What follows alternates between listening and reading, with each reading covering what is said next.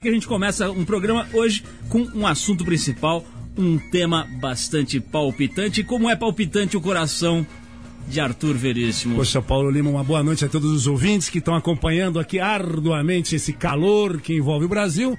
Paulo Lima aqui com um visual recém-chegado do São Paulo Fashion Week, completamente elegante. Muito obrigado, Arthur. Bom, hoje o assunto principal do nosso programa será a guerra que o mundo todo está prestes a presenciar, ou pelo menos é isso que diz a maioria dos especialistas em questões como essas. Eu, Estados Unidos e Iraque devem se enfrentar a qualquer momento guerra mais especificamente entre George Bush e Saddam Hussein. Para falar a respeito, a gente vai ter a presença dele que já cobriu diversas guerras pelo mundo e hoje é diretor de jornalismo do portal IG. A gente está falando do Leão Serva, já esteve aqui com a gente no programa e vai estar hoje, ou estará hoje novamente ao vivo daqui a pouquinho, conversando um pouco sobre essa, esse conflito que está à beira de rolar e a gente vai abordar um pouquinho aqui hoje no programa.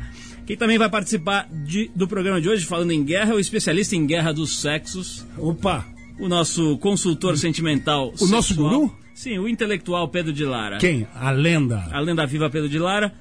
Vamos ver se ele anima um pouco o nosso ambiente, que a gente vai falar um pouco de coisas pesadas aqui. Vamos tentar falar com leveza e o, e, e o bom humor possível numa situação como essa que a gente está à beira de um de uma um, catástrofe. um conflito esquisito. Bom, no final do programa tem o X-Trip com as notícias dos esportes de ação. Vamos começar, Arthur? Qual, Paulo? Uma música para combinar com a sua Hawaiian Shirt de hoje, Paulo, da sua coleção de camisas. De Sulawesi, essa daqui é de Sulawesi. Paulo. Então, a gente separou um tá Beach Boys com Opa. Sloop John B. Da onde você retirou essa peça? Isso é do baú. Que é da cripta de Paulo Luz. o Centurião Lima. Saiu debaixo da quilha empoeirada, aquela Eu quilha sabia. empoeirada. Esse é um clássico. Beach Boys, Loop John B. A gente já volta com o Leão Serva aqui no programa.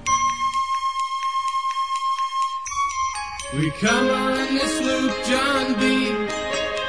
My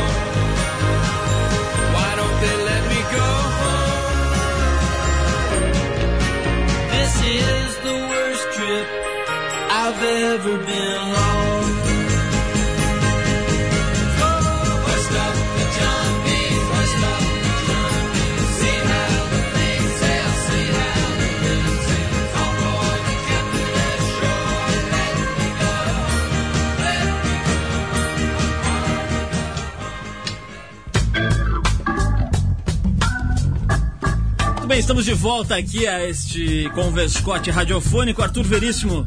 Diga, Paulo. Eu falei agora há pouco que vocês teriam o coração palpitante. Por quem palpita o seu coração neste momento? Arthur? Ah, Paulo, você sabe muito bem é que a minha querida Bad Girl, a Patrícia, que está lá no cantinho dela, né?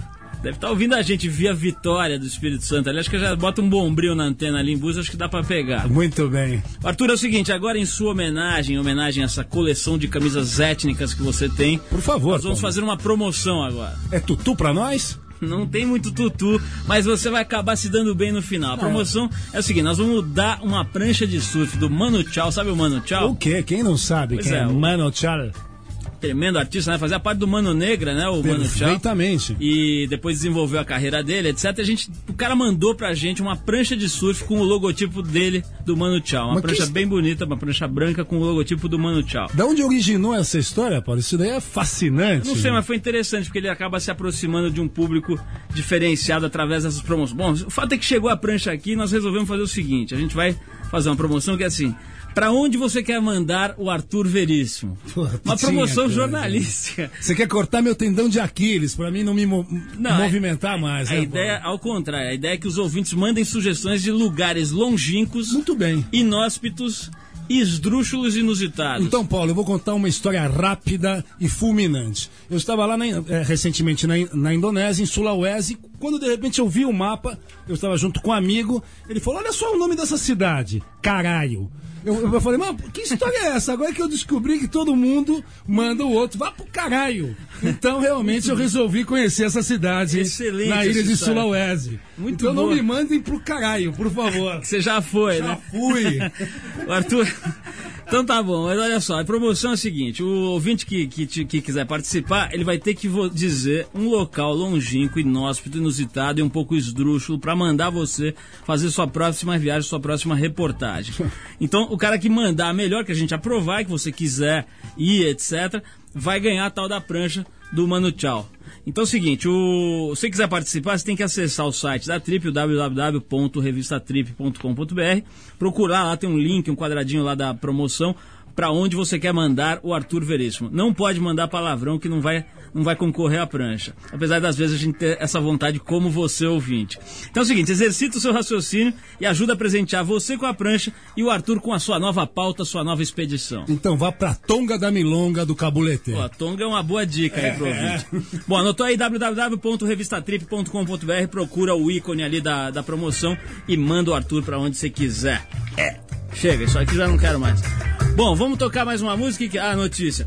O grupo Jackson 5, formado por Ih. Michael Jackson e seus irmãos, poderá voltar a se apresentar ao vivo pela primeira vez em 20 anos, Arthur. Não me diga. Sim, é verdade. Todas as tentativas anteriores de reunir a banda foram banidas, foram evitadas pelo caçulinha da turma, Michael Jackson. O esquisito. Pois é, o Jackson 5 vai voltar dessa vez com uma turnê mundial. Não será esse ano, mas com certeza vai acontecer. Isso foi a declaração do Jermaine Jackson, um dos integrantes da família do antigo quinteto Jackson 5. A banda dos irmãos Jackson foi formada em 66 nos Estados Unidos pelos irmãos Jermaine, Marlon, Jackie, Tito e Michael. Vem cá. Pega, você vai escutar o Michael Jackson já já, não? Não, não vamos tocar o Michael Jackson porque nós não, não aguentamos, mas o fato é que o grupo fez muito, o grupo fez muito sucesso na década de 70 com hits com I Want You Back, ABC, lembra do ABC? Lógico. E do Bean, você lembra? As minas curtiam na, Bom, na rua. A última vez que os irmãos se apresentaram ao vivo foi em 84, na turnê, turnê do disco Victory. Vamos ver então se vai rolar mesmo Jackson 5. Né? Vai ser engraçado, porque os outros irmãos continuam negros e com aquela cara, cabelo black power e tal. De repente chega a lombriga, velho. A lacraia, a lacraia. Vai ficar esquisito. Paulo, e já já uma entrevista com o ilustríssimo Leão Serva, é, falando vamos... sobre tudo sobre guerra e falar... outros detalhes. Vamos falar específico, focar um pouco nessa história do conflito aos Estados Unidos e Iraque, mas vamos falar também da experiência do Leão cobrindo outras guerras. E por falar em guerra, Arthur, vamos soltar alguns foguetes aqui. Por quê? que passa? Sentiu o gancho? Olha. É o seguinte, a gente separou uma música daquela banda Love and Rockets. Ah, Você entendeu, né? Guerra, foguete, entendeu? Olha só. É tipo gancho. Tá. Tá. Então é o seguinte, a música que a gente separou aqui chama-se So Alive. É, mas você conhece a história dessa banda? esses caras são oriundos do grande grupo Bauhaus, que nos anos 80 fez a trilogia junto com New Order e The Cure. Aí para vocês, no então, tempo, Love and Rockets. No tempo que você abafava no Incubo Suco. na né? época em que eu discotecava, pelo menos. Né? Então aí para vocês, manda, Paulo. Love and Rockets, So Alive, daqui a pouco. So Alive. Leão Serva.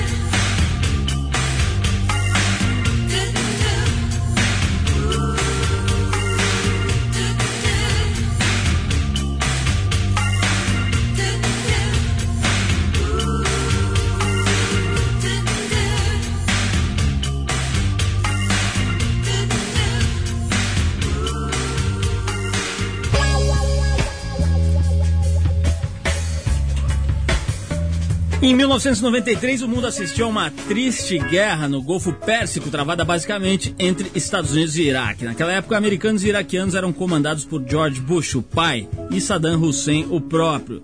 Hoje, dez anos depois, o mesmo Saddam e o filho do ex-presidente Bush, carrega o mesmo nome do pai, estão prestes a colocar o mundo em mais um triste conflito cabuloso internacional.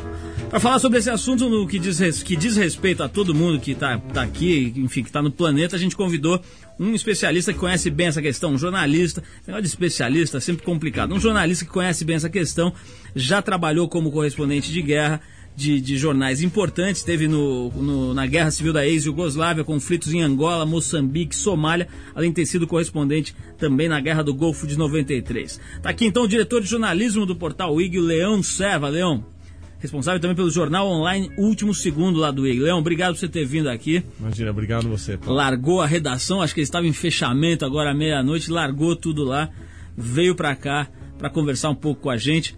Leão, primeira coisa que eu queria já começar essa, essa história, eu falei aqui desde o começo do programa, uma guerra que está iminente, que está para estourar.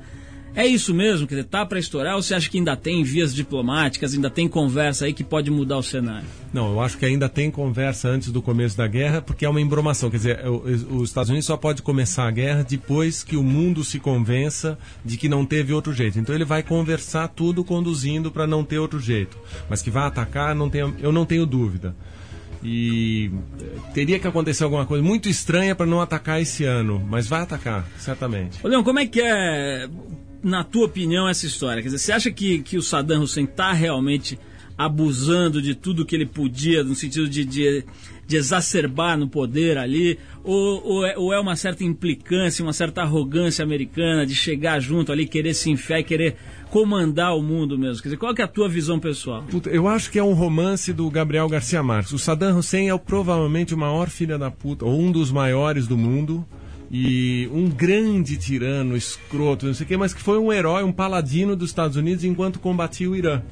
Então, e o Irã é um, é um país estranho, mas bem ou mal é um país onde o governo é extremamente popular, né? E tem o apoio da população. Enquanto Saddam atacou o Irã, ele era tudo bem. Aí no dia que ele invadiu o Kuwait, ele virou o escroto, não sei o que, papapá. E, e eu acho que tem uma, um quê de obsessão familiar, quer dizer, o George Bush pai foi banana, que na hora que devia terminar, já que fez o que fez, invade, vai lá, termina, eh, invade Bagdá, toma aquilo lá, blá, blá, blá. Ele parou no meio, foi um negócio estranhíssimo, o mundo inteiro esperando o dia que os Estados Unidos ia ganhar a guerra, e os Estados Unidos parou a guerra. E eu acho que o filho tem um quê de vingança e tal. E tem esse negócio do petróleo. Quer dizer, o Iraque, o petróleo está caríssimo, o Iraque tem 24. Tem uma, uma quarta parte de todo o petróleo do mundo está no Iraque. Ô, Leão, você que trabalhou nas redações mais importantes aí dos jornais, jornais diários, naquela aquela análise diária ali, acurada dos assuntos. Como é que você está vendo essa história da, da, Inglaterra de repente se tornar um grande aliado do, do, George Bush nesse processo de convencer o resto do mundo que você acabou de citar, né?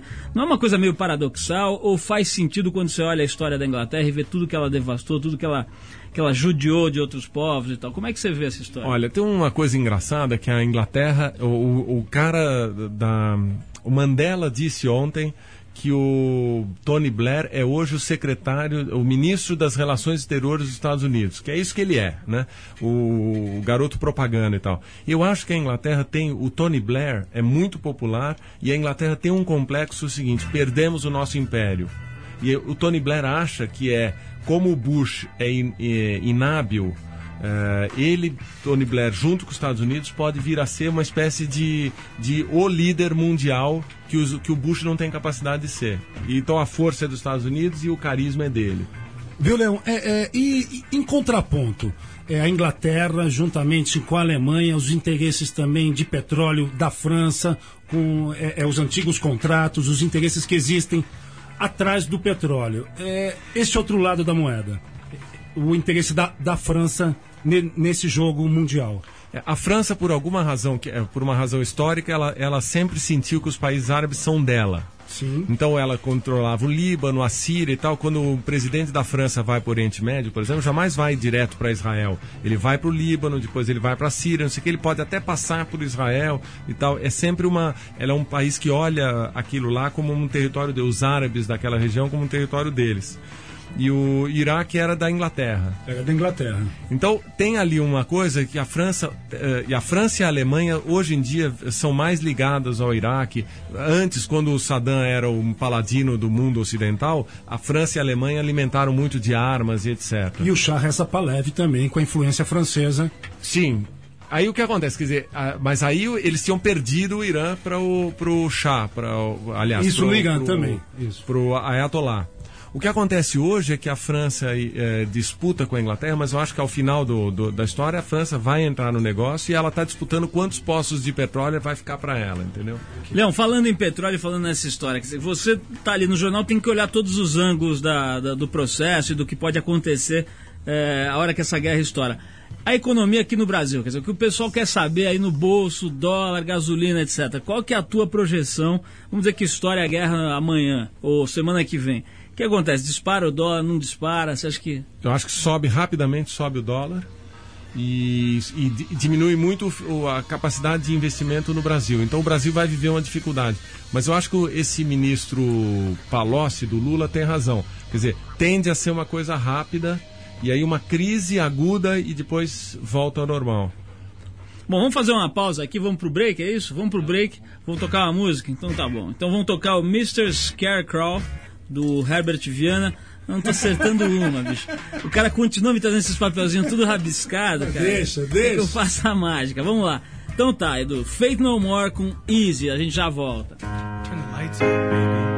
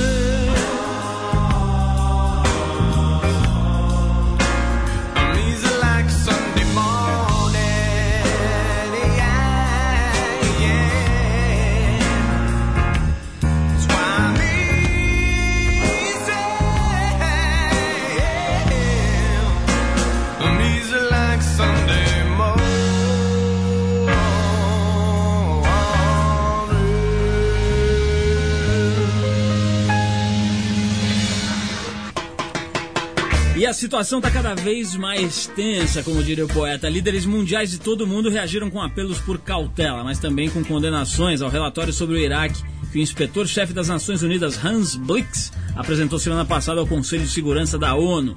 O Blix havia dito que o Iraque tem cooperado no processo das inspeções, mas não colaborou plenamente no que se refere ao banimento de seu programa de armas. A União Europeia está dividida ao meio, com Espanha, Itália, Portugal e outros tendendo para um campo pró-Estados Unidos, liderado pela Grã-Bretanha, enquanto Bélgica, Suécia, Finlândia e outros se mostrando mais alinhados com a posição anti-guerra da França e da Alemanha. Presidente Lula manifestou apoio à posição alemã. Lula e o chanceler Gerhard Schröder, Schröder, acho que é a pronúncia certa, enfim, o chanceler alemão, defenderam que qualquer decisão quanto a uma ação militar deve partir apenas da ONU. Semana que vem a gente vai destrinchar. Essa semana que. Ah, Edu, eu vou. Não, acho, acho que hoje eu vou deflagrar, viu, Arthur? Não, guerra pode acontecer a qualquer momento. A semana que vem você traz um lápis de cera aqui que a gente vai fazer uns desenhos. Ô, Leão, a gente tava dando essa panorâmica aí do cenário mundial. E dá para ver que está meio que se dividindo em dois blocos. O que, que, você acha da postura do Lula? Quer dizer, o Lula de repente assume e já pega uma bucha dessas, né? Quer dizer, tem que se posicionar, uma, uma posição, um papel razoavelmente importante que o Brasil tem hoje, né? Como um representante dos emergentes, alguma coisa assim. Como é que você, como é que você acha que foi a atitude do, do Lula frente a esse desafio aí logo de cá? Eu achei que ele saiu bem, porque, digamos, a favor da guerra não dá, mas ele também não saiu com uma posição assim do tipo, é, enfim, totalmente avesso e tal. Ele saiu com uma posição mediana ali, que se a ONU fizer é, e tal, é porque há um consenso mundial. E achei que foi a melhor uh, posição que tinha na mesa ali. E, e, é coerente com toda a tradição da diplomacia brasileira, que é contra a guerra, se, se é, vai haver guerra tem que ser a ONU que decide, papapá. Então acho que foi bem. E não é uma posição pró-Iraque, que o Brasil, eh, por causa do interesse no petróleo, durante muitos anos foi muito pró-Iraque, né? Leão, vamos falar, vamos virar um pouquinho o papo, falar um pouquinho da sua, da sua interação ali presente nas guerras. Né? Como é que você foi parar na tua primeira experiência mais, mais presente mesmo a um conflito? Eu fui, foi, um, foi uma coincidência, porque eu estava morando em Londres, como correspondente da Folha em Londres, e o, estourou a guerra na Iugoslávia, e, aliás, a guerra na Bósnia, e que, que já era um segundo capítulo ali, e coincidiu com a Olimpíada de, de Barcelona. E então, em tese, deveria ir o, o, correspondente da Folha na Espanha, que era o, que era o Clóvis Rossi, e ele estava cobrindo a Olimpíada. Então a Folha me ligou e perguntando se eu poderia ir e tal. E na verdade eu tinha estudado muito, já tinha estado na Iugoslávia, tinha feito um livro sobre a Iugoslávia e tal, então, uh, puta, quase soltei um rojão na hora, assim. E falei, genial, tal. Eu sonhava muito em ir para lá, cobrir a guerra, tal, tal, tal. Tava vendo o noticiário na televisão e falando, eu quero ir para lá e tal. Então na hora que o cara ligou, ele perguntou, você é tal, eu falei assim, ah, tá bom, vou pensar e tal. Mas na verdade tava animadão. Assim. Bom, depois disso foram quantas outras experiências em guerra?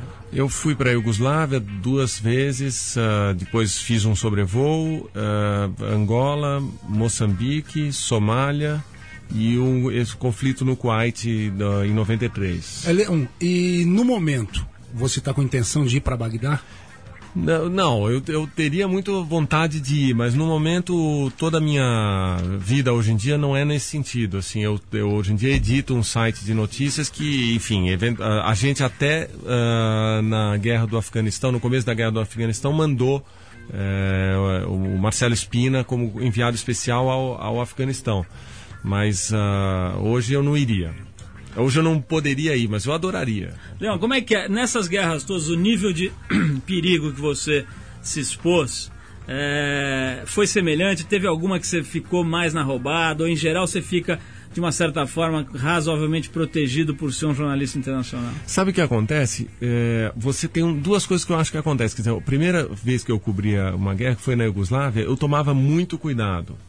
Então, portanto, eu, eu, eu, eu, acabei me expondo a um risco num dia que eu olhei e falei, puta, na hora que eu saí de Sarajevo, eu falei assim, puta, saí, eu parei o carro num lugar meio para dizer assim, porque eu atravessei um lugar que estava meio sob bombardeio. Na hora que eu parei, ali atiraram no carro, o cara errou o tiro, mas aí acorda de novo, adrenalina de novo e sai correndo assim de novo tal. Mas ali foi um risco esse por um descuido. E na África, eu cobrindo a guerra de Angola eh, e na Somália fiz um monte de erros, provavelmente porque já estava me sentindo, eh, não, tudo bem, eu domino tava aqui. mais folgado. É, e aí então provavelmente abusei e daí tive mais risco. É, Leão, e, e existe é, é, algum curso específico para jornalista, para ele sobreviver, para não tomar tiro, para se posicionar na guerra? Existe um, os grandes, uh, depois de morrerem vários jornalistas da BBC, eh, nos anos 90, a BBC eh, contratou um oficial da, da Royal Air Force, do Exército Britânico, e esse cara saiu do Exército e montou uma empresa chamada Centurion, que é na Inglaterra e nos Estados Unidos. Ela tem, ela é inglesa, mas ela tem uma fazenda de treinamento nos Estados Unidos também. E aí hoje em dia todos os jornalistas da BBC que podem vir a cobrir guerra ou estão sendo mandados uh, são obrigados a fazer um curso de preparação lá. E aí outras empresas uh, aderiram à, ideia. Então hoje em dia assim todos os caras da Reuters que podem vir a ter que ser mandados fazem esse curso. BBC é, AP, Associated Press e outras uh, grandes uh, empresas jornalísticas no mundo. Esses caras, inclusive, manifestaram interesse de vir para o Brasil, parece que deram uma consultoria para a Rede Globo, depois que morreu o Tim Lopes, mas, na verdade, com essa crise hoje, eu acho que a imprensa brasileira ainda não percebeu que, bom, se vou mandar um cara para lá, eu tenho que preparar o cara, né?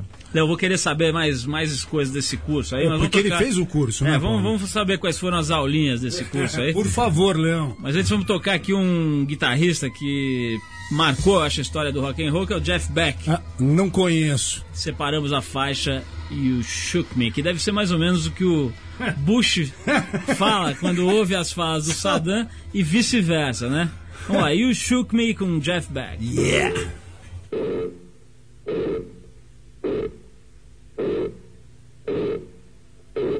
You know you shook me. You shook me all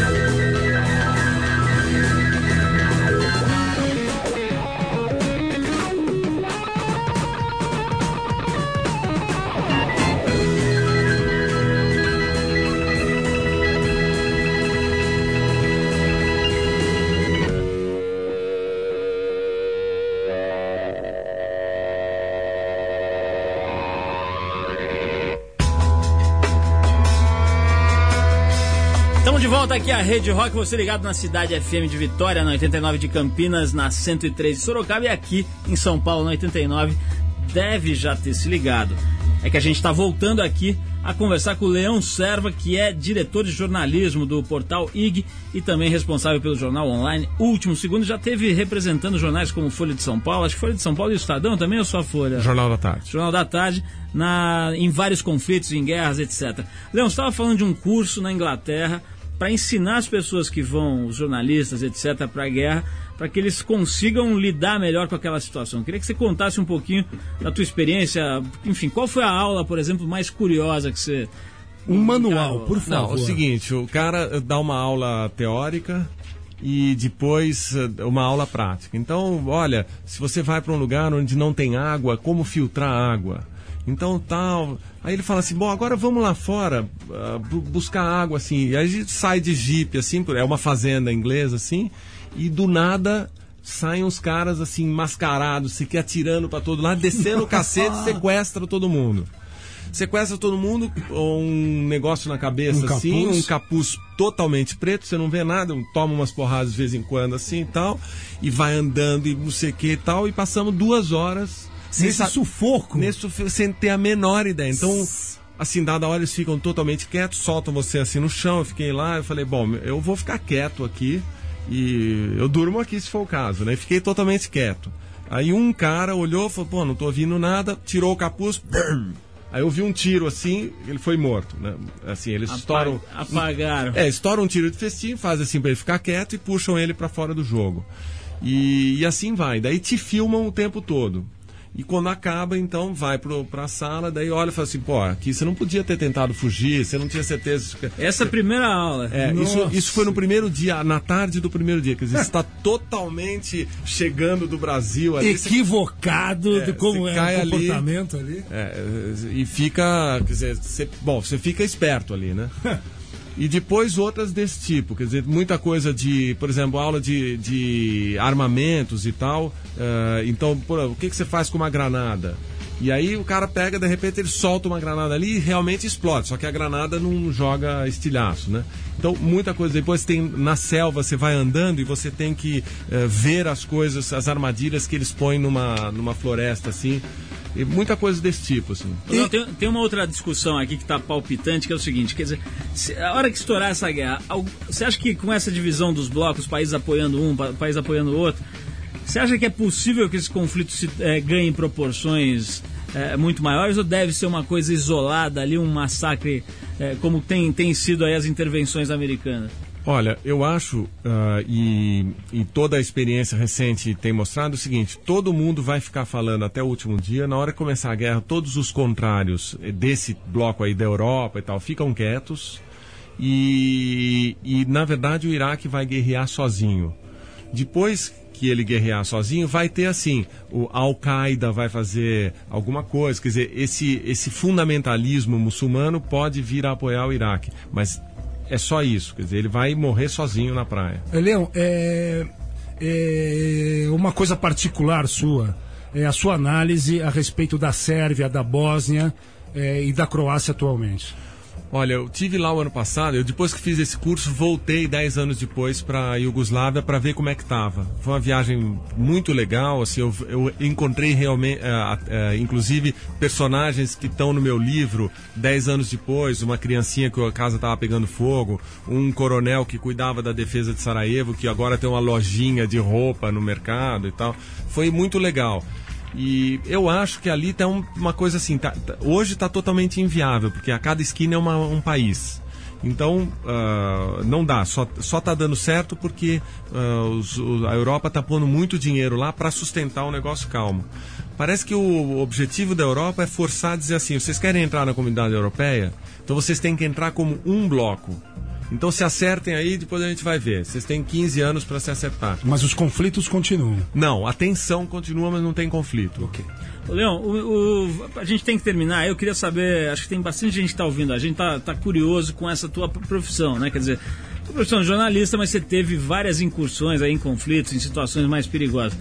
Alguém que, que acha que tem alguma vocação para esse tipo de jornalismo, para esse tipo de trabalho, qual o percurso que você eh, recomendaria para as pessoas que estão ouvindo a gente? Fala, pô, eu acho que isso é, é a minha vocação.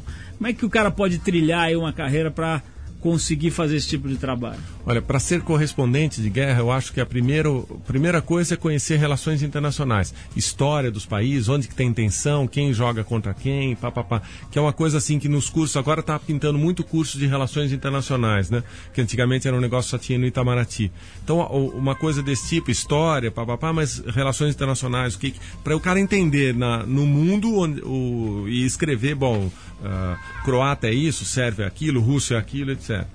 Depois a outra coisa, eu acho que é uma, uma- uma- um despojamento muito grande de conforto, etc. Porque eu me lembro que em todos esses lugares eu dormia mais ou menos como nas viagens para a barca do Rio São Francisco nos anos. É camping, sabe assim? É, é às vezes um sleeping bag, às vezes uma rede. É, é muito desconfortável. E isto é que é legal, quer dizer, você se despoja. Lá você fala assim: ah, eu sou correspondente da Folha de São Paulo. E daí, tá certo?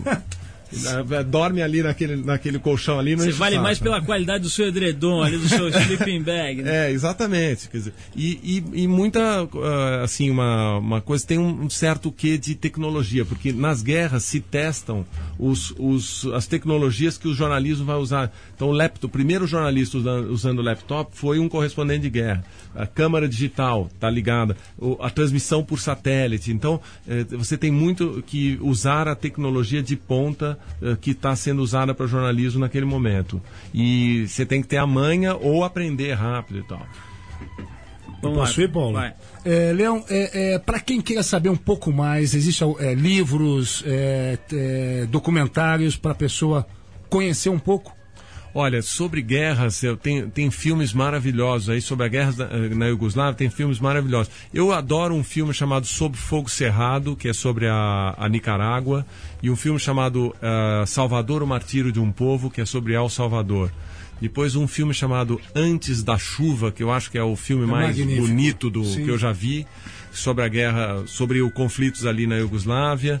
E agora, outro dia me disseram que tem um filme muito legal que é Buscando Robinson, uma coisa assim, que parece que é legal sobre jornalismo. Leão, para encerrar, eu queria te fazer uma pergunta, eu queria que você respondesse da forma mais compacta possível. É o seguinte: se você por acaso ganhasse aí o dom de resolver os problemas da humanidade amanhã, qual seria a tua recomendação como como, enfim, responsável pela ordem mundial, o que, que, você acha que seria o ideal de acontecer para solucionar essa tensão ali no, no Iraque? Desenvolvimento econômico. Quer dizer, se você tem desenvolvimento econômico, as pessoas se preocupam com o seu bem-estar mais do que com é, religião e política, etc.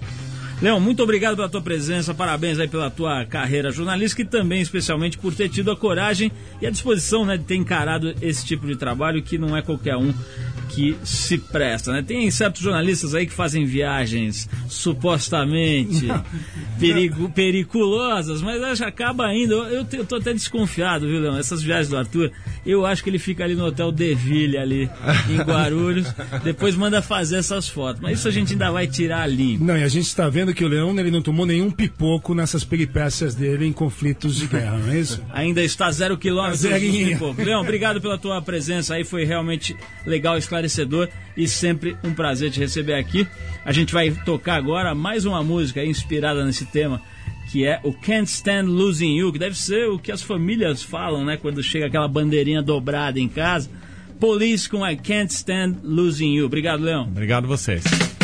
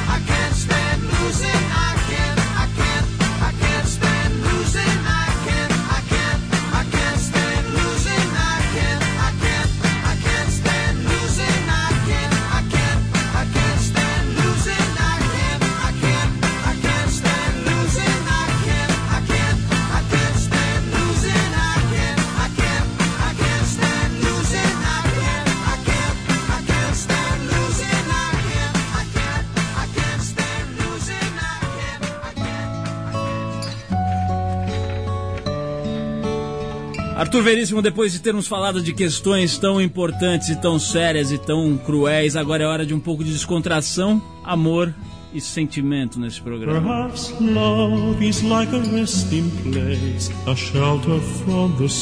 Arthur, é interessante como o amor e o sexo são fontes inesgotáveis de dúvidas e de incertezas. Você já reparou? Sim, Paulo. Eu percebo nos movimentos, na dança, no olhar, o erotismo que existe nos ônibus, nas passarelas e principalmente nos lugares mais apertados. pois é, Arthur. É exatamente por causa de questões como essa que a gente resolveu incorporar na nossa equipe já há quase dois anos um dos maiores e melhores especialistas nos assuntos do coração e do Bilal. o nosso príncipe namor, o nosso Odin. O multi-homem. Sim, Paulo, o nosso guru, o nosso mecenas. Ele que se transforma no homem fluido quando ama. Sim, Paulo, o nosso perna longa. Bom, nós estamos falando, já deu para você perceber, da sumidade, da sua santidade, Pedro de Lara, o protetor dos desamparados. É o seguinte, se você quiser escrever para o nosso guru e buscar esclarecimentos para a sua alma ensandecida, o endereço é o seguinte, radio@revistatrip.com.br. Vamos então, Arthur, ouvir a carta da nossa ouvinte dileta, que prefere ser chamada de Patrícia. Não. Por favor, música, música, maestro.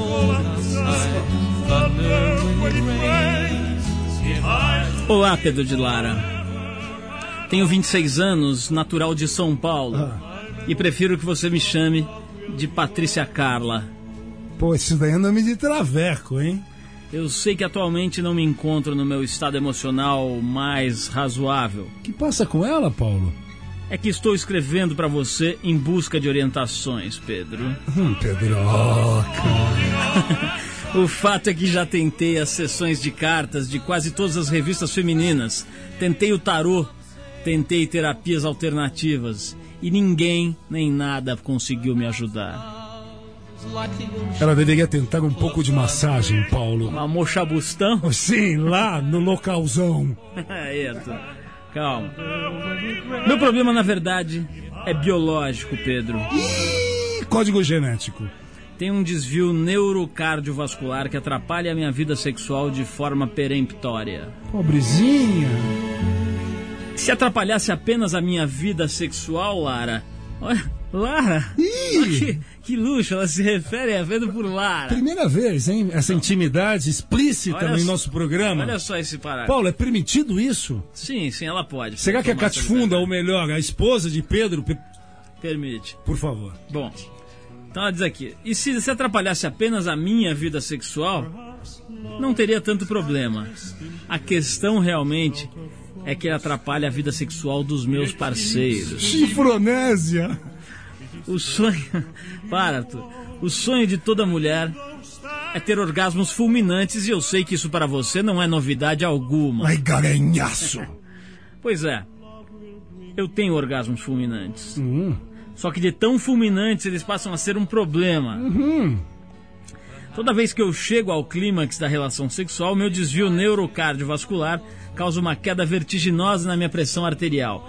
Isso faz com que eu simplesmente apague. Literalmente, desmaio, perco os sentidos diante de meus parceiros atônitos. Que loucura! Precisa de um enfermeiro essa moça. É isso mesmo.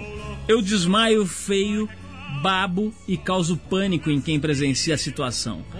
É um mini ataque epilético instantâneo. Que louco, que louco! Os médicos ainda não descobriram uma cura para o meu problema. Bem louco.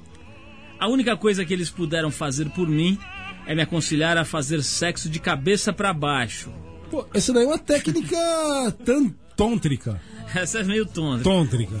Isso pode soar engraçado, Pedro. A essa altura, esses dois palermas que leem as cartas para você já devem estar fazendo xistes. Olha essa folgada. Que não, pô, o Patrícia se coloca. Vamos, vamos chamar o Michael para resolver essa o daqui. O Michael é porrada. porrada, sabe? Pera aí. Bom, os médicos não descobriram a cura para o meu problema. Mas o que, que passa com esse problema, Paulo? Explique para os nossos. Cara, eu ansioso. Sou bem louco, vai. Pera, bicho. A única coisa que os médicos puderam fazer por mim é me aconselhar a fazer sexo de cabeça para baixo. Não riam vocês. Hum. Eu não acho que o meu problema seja o fim do mundo. Uhum. Acredito que posso seguir a vida assim. O problema são os homens que não se ajeitam nessa posição invertida. Ela tá procurando um novo ângulo para ver o problema. É interessante, agora. Pedro de Lara, vamos direto ao ponto. Você que é um cara vivido e escolado nesses assuntos. Lara. Por acaso, conhece algum jeito ou alguma posição sexual que possa me ajudar? Se isso serve como apoio moral, o Kama Sutra não funcionou comigo. E olha que o meu livrinho já está até gasto. Eita, Pocotó. Pedro, conto com a sua ajuda. Ver o mundo de cabeça para baixo nem sempre é o ideal.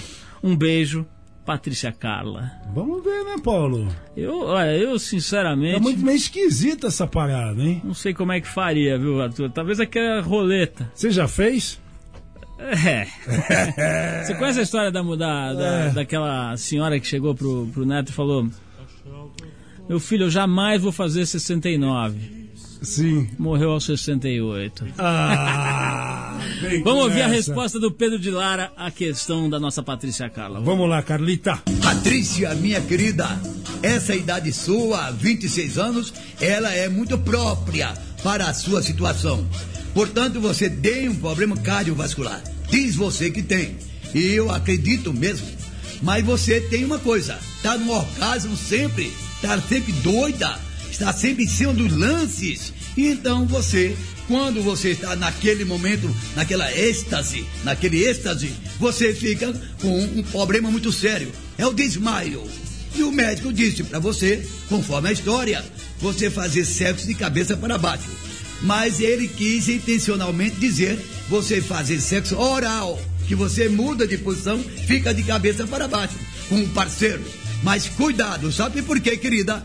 Você tem um problema sério. Procura um médico especialista. Você é histérica. Histerismo não é uma doença, é uma qualidade. Boa sorte. Olha só, vamos, vamos ter que encerrar, o tempo esgotou, a gente vai ficando por aqui com mais este programa. O Trip 89 é um programa independente feito pela equipe da revista Trip e também da TPM em parceria com 89 e com toda a rede rock.